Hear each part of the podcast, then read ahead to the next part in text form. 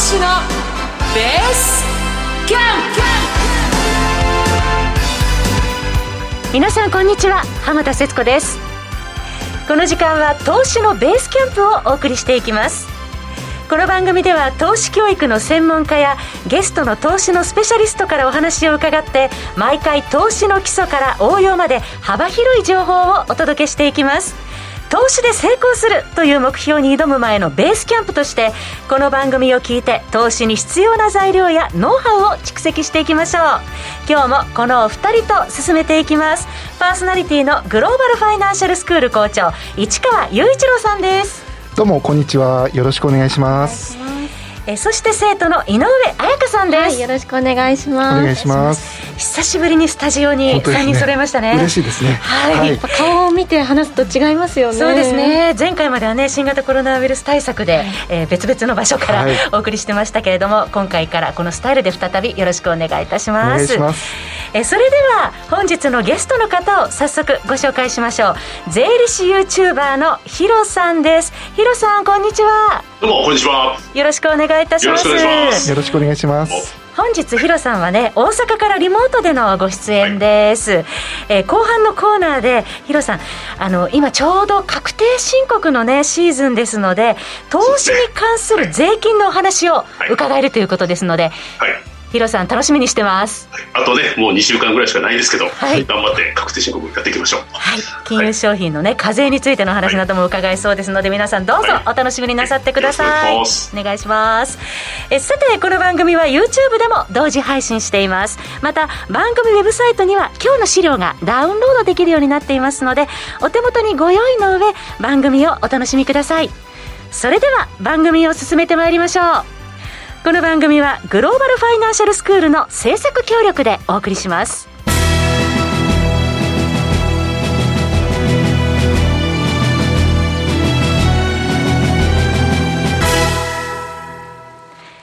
それではここからはグローバルファイナンシャルスクールの番組オリジナル講義として市川校長に教えていただきます、はい、市川校長よろしくお願いいたします。よろしくお願いします。ねなんか久々でねすごくテンションが上がりますので、はい、はい、よろしくお願いします。はい、えー、今ね今日お話しするお話というのがまあまず一番最初にね連日報道されているまあロシアによるねウクライナの軍事侵攻ということで、はい、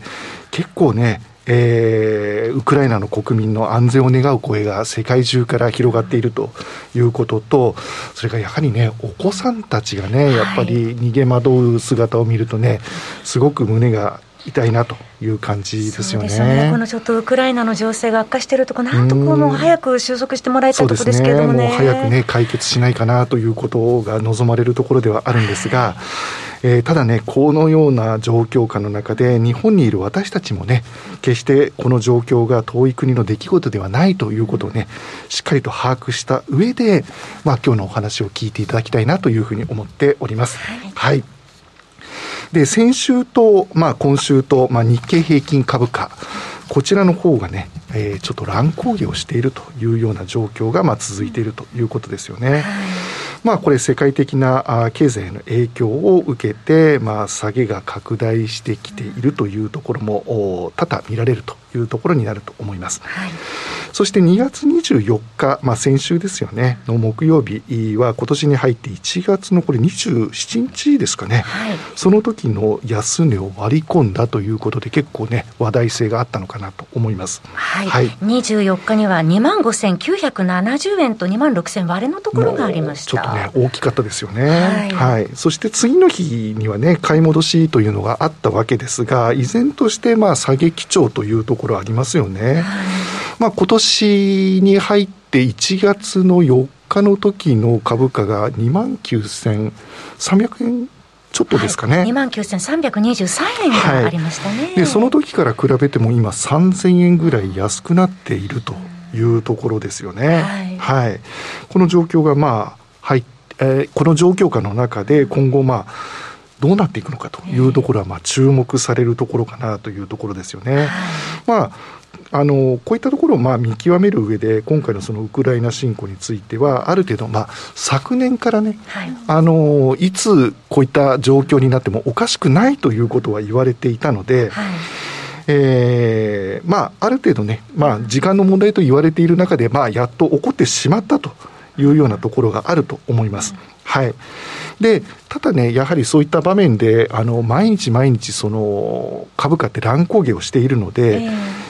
急に大きな下げがあってみたり、はい、まあ、買い戻しがあってみたりというのがしばらくまあ続くのかなというふうに思うんですよね。日々情勢見ながらリスクオン、リスクオフの繰り返しですよね。そ、ね、の繰り返しですよね。えー、はい。まあ、ロシアに対しても各国が制裁を加える中で、うん、どこに注目して見ていけばいいんでしょうか？そうですね。ね。ここがね、すごく難しいところではあるんですが、うん、とにかくね、私たちも日々のニュースから目が今離せない状態だと思うんですよね。はい、なので、こういったニュースに関してしては、はい、まあ、しっかりとこれからもあの目を向けていく必要性があるかなというところですね、まずはね、あの現状をしっかりと知るということ、ここはね、大きな状況かなというふうに思ってます。はい、はい、でまずロシアですよね、今、あの井上さんからもお話ありましたけど、はい、えー、制裁をね、各国で加えているということで、うん、えー、まあ、ロシアのね、この状況は結構ね、批判浴びてるんですよね、プーチンさんね。はい。で、えー、欧米ではね、ロシアへの金融制裁、これをね、もうやりますよということで、えー、話がまあ出てますよね、いろいろとね。この金融制裁の効果がどのくらいまであるのかっていうところそうですよね、ただね、ここの部分で言えばですね、はい、一つ言えることが、中国とロシアって結構パイプが強いんですよね。で、ある意味中国もね、はい、あの、言うことを聞かないというか、あの、結構独自路線で行くところがちょっとあるということで、今後この制裁によってね、はい、あの、今は、その、アメリカ、ヨーロッパの方で制裁加えますよと。いうことは言っているんですが、国際国際銀行間通信協会、まあ、通称 SWIFT と言われているこの国際決済ネットワークですよね、ここから排除さするということを言ってはいるんですが、これね実は抜け道がないわけではないんですよね。中国がいるんで。中国を介して、あのそのお金のやり取りということがまあできるというところですよね、はい、なのでこの中国の動きこれはねぜひ皆さんも注目をしていただきたいなというところですね、はいここまでぜひ注意していてくださいというところです。はい。ではね、今の状況を踏まえて、例えばこのような紛争って今後も起こり得ますよね。あのロシア、ウクライナだけではなくて、もちろんこの今の現状も踏まえてということにはなるんですが、はいえー、とこういった状況になったときにはどういうふうな考え方をしていかなければいけないのかというところを少しねお話ししたいと思います。まずね、えー、お手元の資料の1ページ目ですね、はい、こちらの方をちょっとご覧になっていただきたいと思います。どういう傾向があるのか。はいまずね、これ、世界的な紛争が起こる前後というふうにタイトルには出ているんですが、はい、まずね、こういったことが起こるとか、起こる前というのが、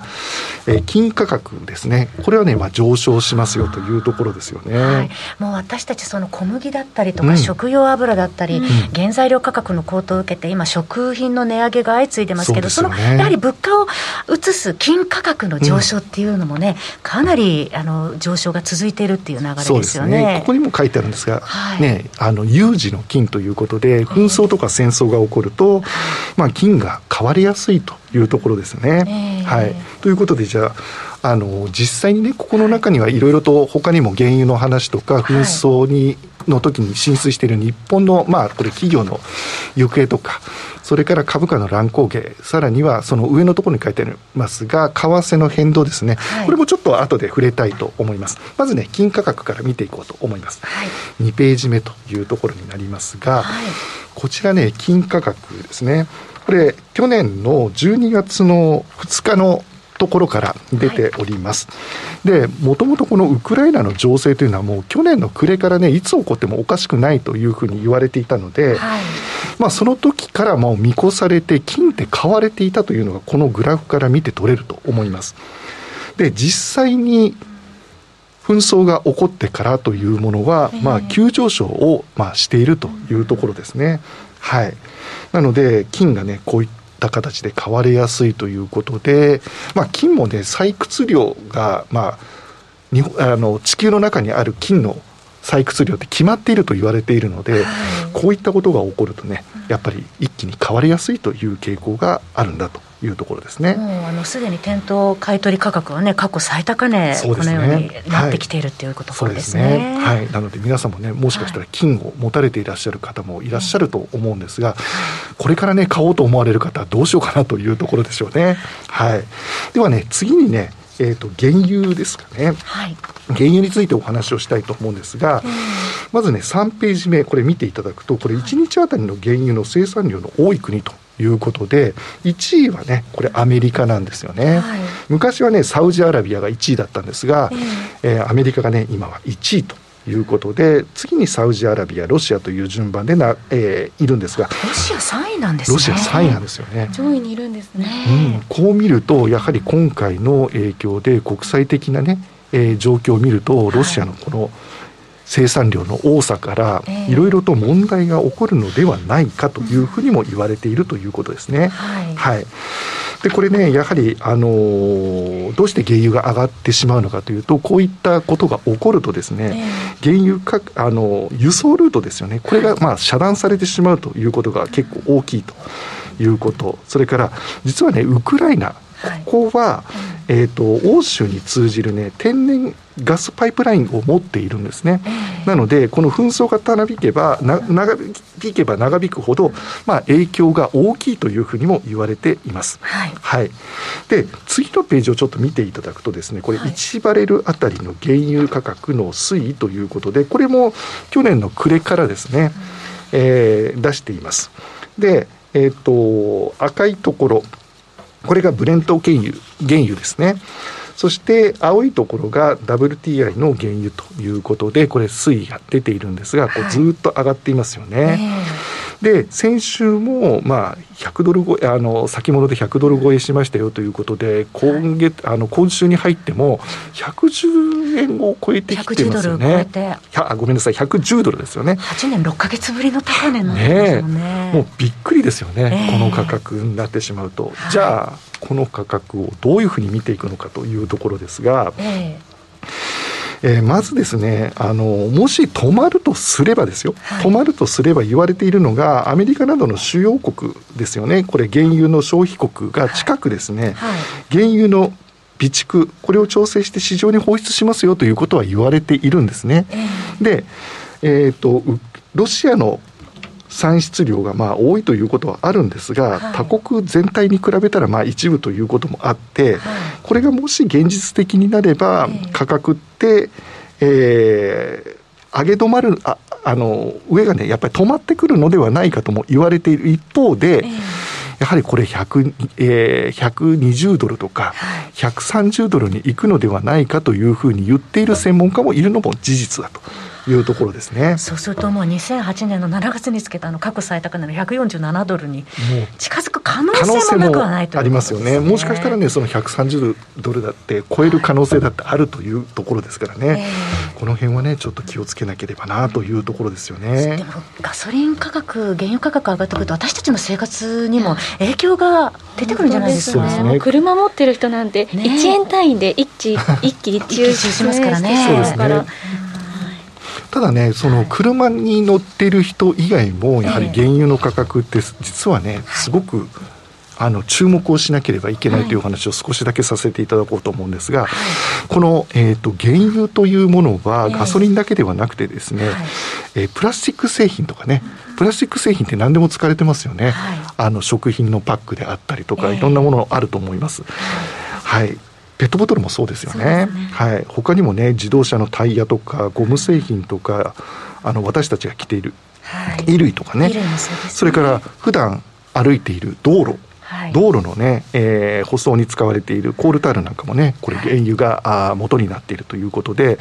ありとあらゆるものが原油関係しているということになるわけです。私たちお金払う時のクリーニング代だったりとか、ね、タクシー料金にもね影響が影響出てきますよね。出てくるっていうこともありますもんね。はい。なのでこの原油が上がるというのは結果的に企業のコスト高にもつながってきますし、はい、えー、当然利益を圧迫あの圧縮していくということにもなります、はい、そして、えー、企業の利益がね圧縮されていけば当然従業員の給与にも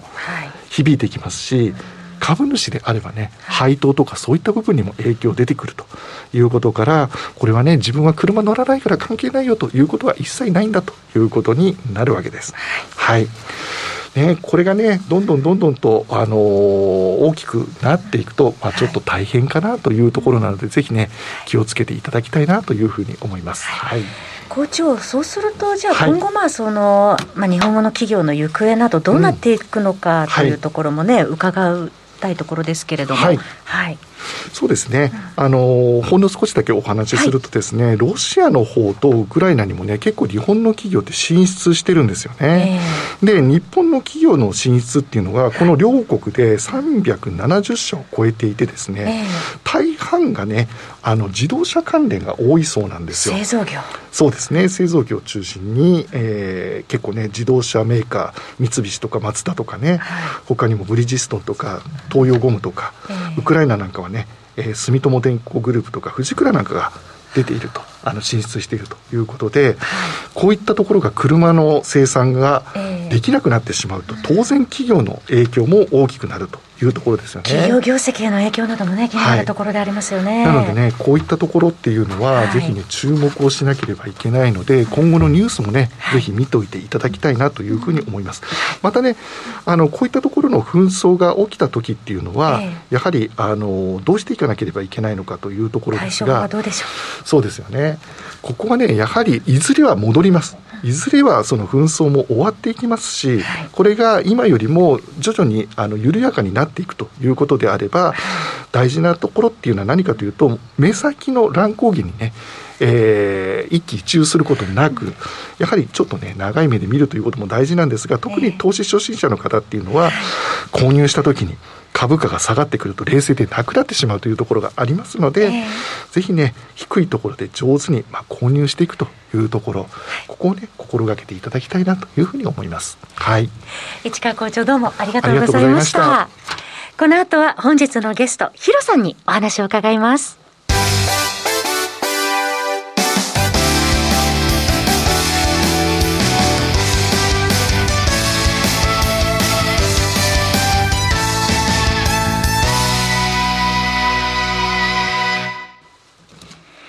ここからは本日のゲスト、税理士 YouTuber のヒロさんにお話を伺ってまいります。再びヒロさんにご登場いただきます。ヒロさんよろしくお願いします。よろしくお願いします。よろしくお願いします。えー、まずヒロさんご紹介させていただきますね。はい、えー、大阪梅田でヒロ総合会計事務所の代表を務められていらっしゃいますけれども、はい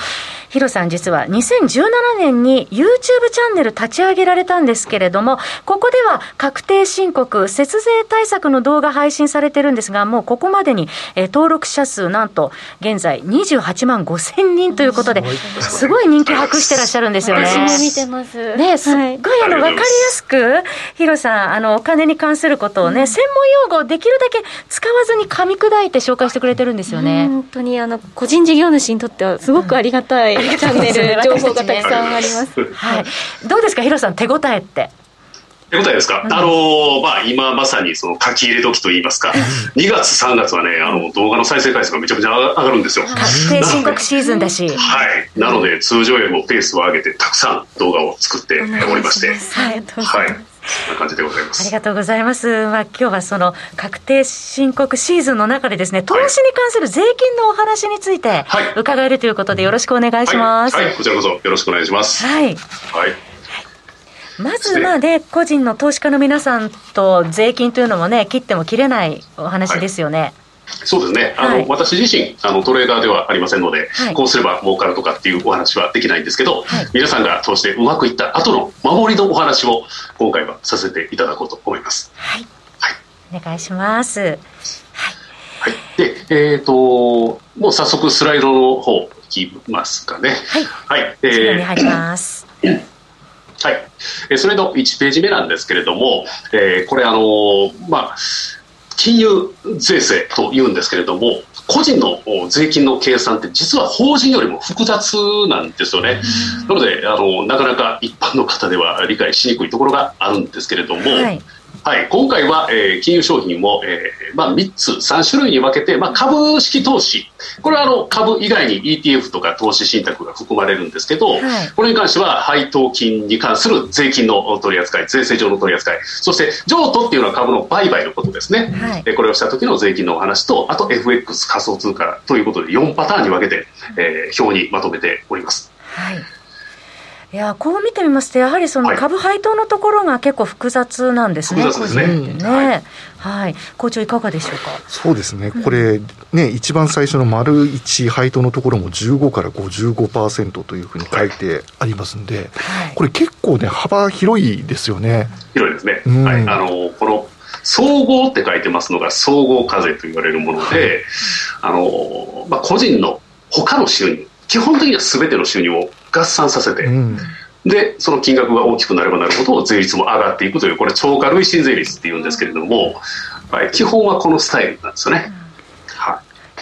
そして次の丸にのとこ分離課税の分離というところがありますが、はい、はい、こちらはあのもうその名の通り分離単独で、えー、税額の計算をするということでもう配当は配当だけ、えー、どれだけその給与収入とか、えー、他のね事業とか不動産収入が高かったとしてももう配当に関しては、えー、20.315%、まあ、約20%の税税額計算をするということになっています。はい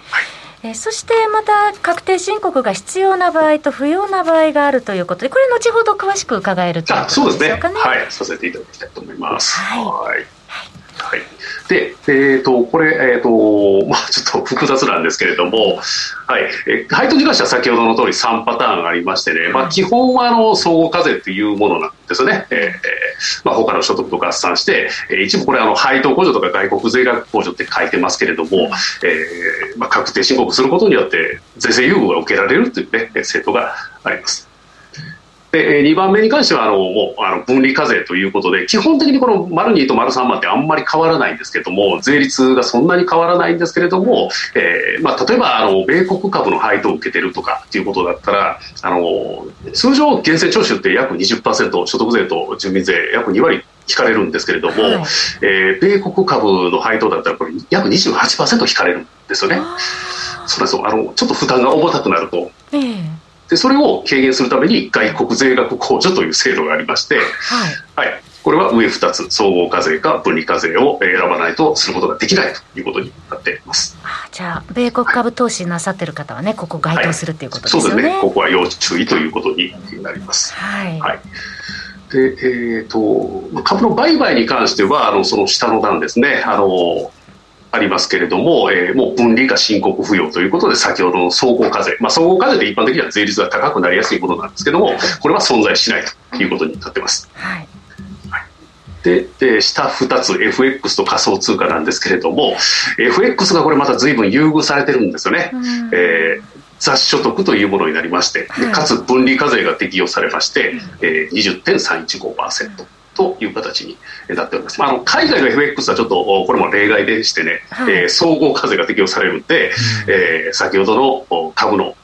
配当と同じく儲かれば儲かるほど税負担が上がっていくという形になっておりますこの SW というのはスワップポイントのあそうですね、はい、あのスワップポイントあの、そうですね、二国間の通貨差ですね、金利差で得られる、はい、利息部分というところなんですが、はい、これも含めて雑所得計算ということになります、赤字だったら先物の通算ですとか、繰り越しすることもできるっていうこと、そうですね、あのこの雑所得の分離課税、同じ仲間があの先物なんですよね、うんはい、これとはお互いにあの、まあ、通算をあのどちらかが黒字で、どちらかが赤字であるというときは、通算することができるということになってます。現物との通算はできないできないです。はい。あの、先ほどのみということになります。はい。はい